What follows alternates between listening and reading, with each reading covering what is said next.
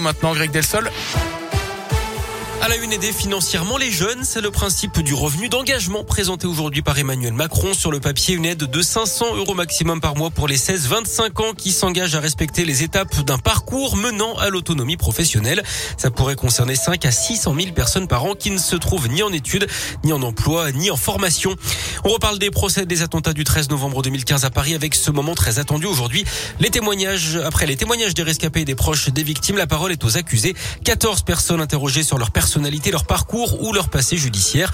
Parmi eux, le seul survivant des commandos, Salah Abdeslam. Ces audiences vont durer quatre jours. Et puis le message de la reine Elisabeth pour la planète. Dans une vidéo envoyée aux dirigeants mondiaux réunis à la COP 26, la reine d'Angleterre les appelle à faire cause commune pour sauver l'humanité et lutter contre le changement climatique. Nous creusons nos propres tombes, a notamment averti Elisabeth II. L'espoir diminue pour retrouver vivants les trois alpinistes français disparus dans l'Himalaya au Népal. Les recherches hier à plus de 6000 mètres d'altitude n'ont rien donné si ce n'est la découverte de matériel.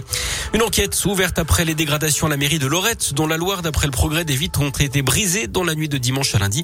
Des individus auraient jeté des pierres et des pavés en direction de l'accueil et de la salle des mariages. Les vitres de la salle Jean Rostand ont également été dégradées.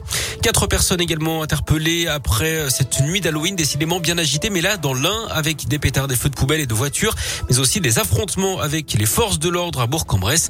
D'après le progrès, les quatre individus placés en garde à vue sont suspectés d'avoir voulu mettre le feu au sas d'entrée de la médiathèque.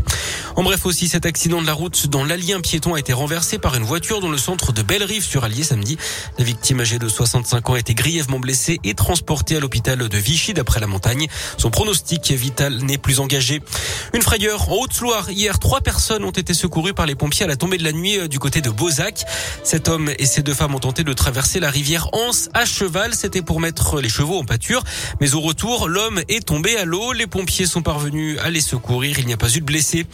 Harry Habitant soupçonné dans une affaire de viol. L'acteur de 47 ans était en garde à vue hier d'après aujourd'hui en France. Certains médias affirment que la plaignante serait sa femme. Celui qui a notamment joué dans Qu'est-ce qu'on a fait au bon Dieu est entendu par la police depuis dimanche matin. Sa garde à vue a été prolongée de 24 heures hier. On passe au sport avec du basket et la JL qui joue en Eurocoupe ce soir. Les Bressons qui restent sur cinq défaites consécutives reçoivent les Grecs de Patras à 20h à Equinox.